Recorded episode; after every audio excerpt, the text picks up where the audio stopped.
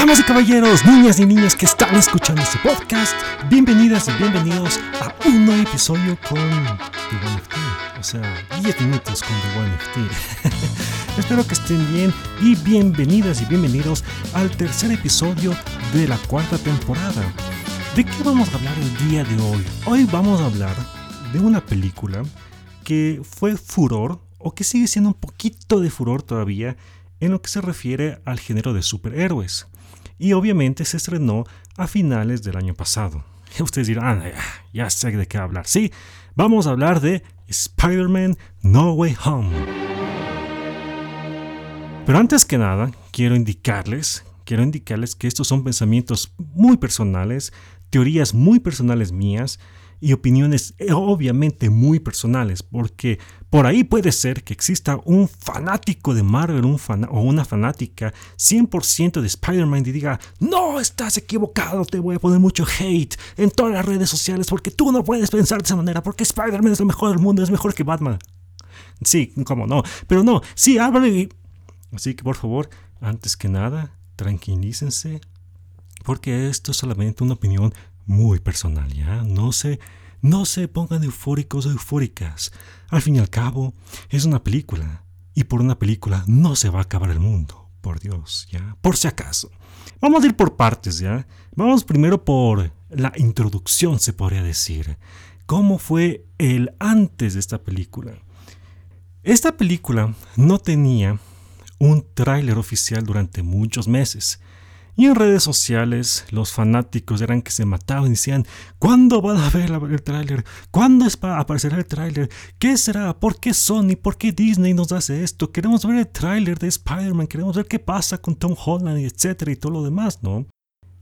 Cuando se filtraron nuevos trailers, nuevas imágenes, pues obviamente los fanáticos estaban ahí para dar sus teorías. Los youtubers, por ejemplo, eran los que tenían los primeritos que asomaban así con una lupa o, un microscopio viendo cada uno de los trailers que, va a suceder esto, porque obviamente ya aparecieron quiénes son los villanos, que aparece por aquí, etcétera y todo lo demás, ¿no?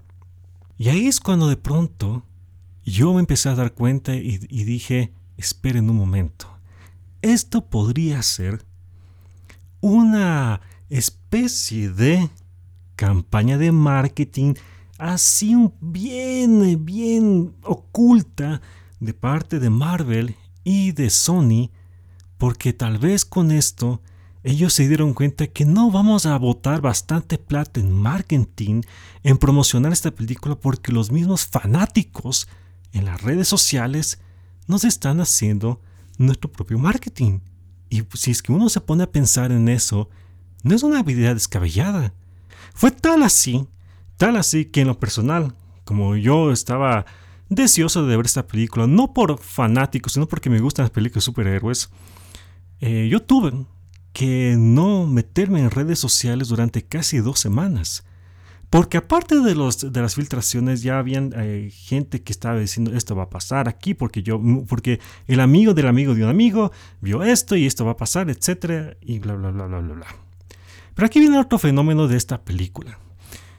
¿Alguna vez esta película ah, o han visto alguna película en que se sienten que ustedes están en un concierto donde la gente grita, aplaude, etc.?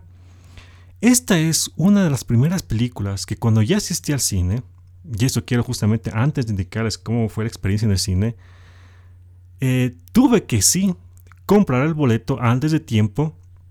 Las salas ya estaban llenas ya estaban llenas muchas de las salas para el preestreno y para el estreno.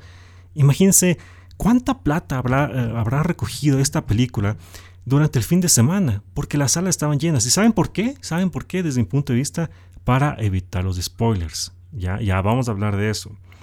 En fin, llegué a la sala de cine y pues todo, todo lo que sucedió en las escenas de ahí, porque no, no quiero tampoco hablar mucho spoilers de aquí, porque puede ser que haya gente que no haya visto la película. Cuando sucedían cosas muy interesantes en esta película, la gente, los fanáticos, que gritaban, wow, uh, aplaudían, wow, yo lo sabía, etc. Y claro, o sea, obviamente era gente que era súper fanática, ¿no? Porque hubo una escena en que aparecía cierto personaje que coge un ladrillo y yo como, ah, ve, es tal persona. Pero había otras personas que decían, wow, es tal persona, etc., ¿no? Yo honestamente puedo decir que en experiencia del cine, eh, yo me emocioné cuando aparecieron dos personajes más.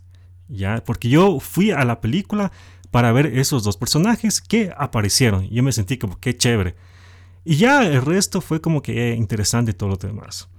Así que la experiencia en el cine fue como ir al concierto. La gente era que aplaudía, gritaba, wow, wow, wow, ya, ya, oh no, y pues lloraban, etc. Y cosas así, ¿no?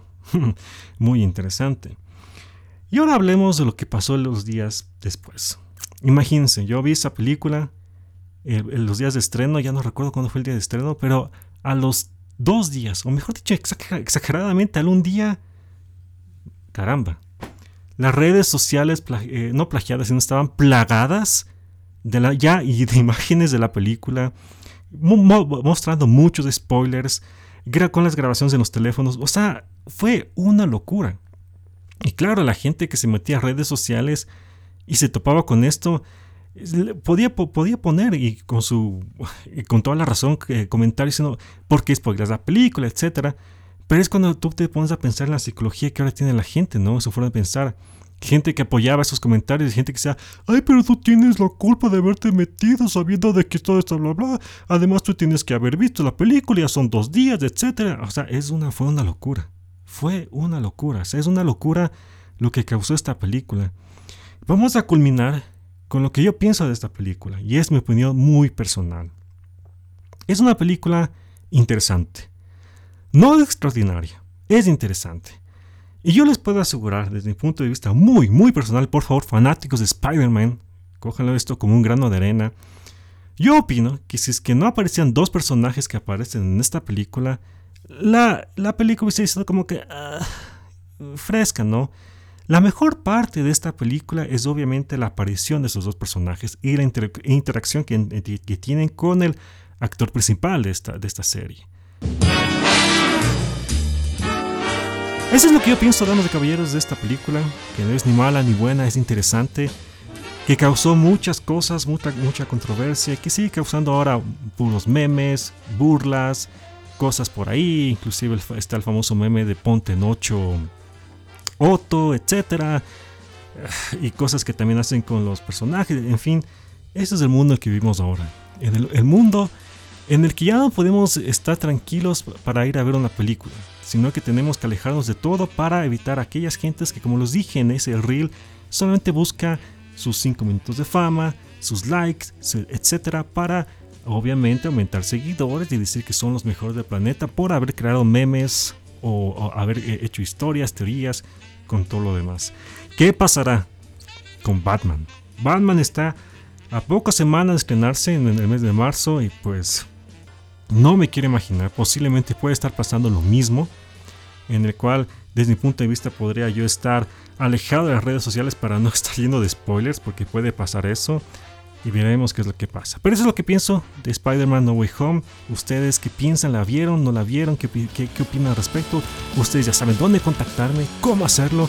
Me pueden ver en YouTube, pueden escuchar en Spotify y obviamente apoyar a este podcast en Buy Me a Coffee slash Gracias por haber escuchado este episodio y será hasta la próxima. Y sí, gracias también a las personas que han se preocupado con cómo está mi labio. Ya está mejorando. Muchas gracias por su preocupación. Así que, chao.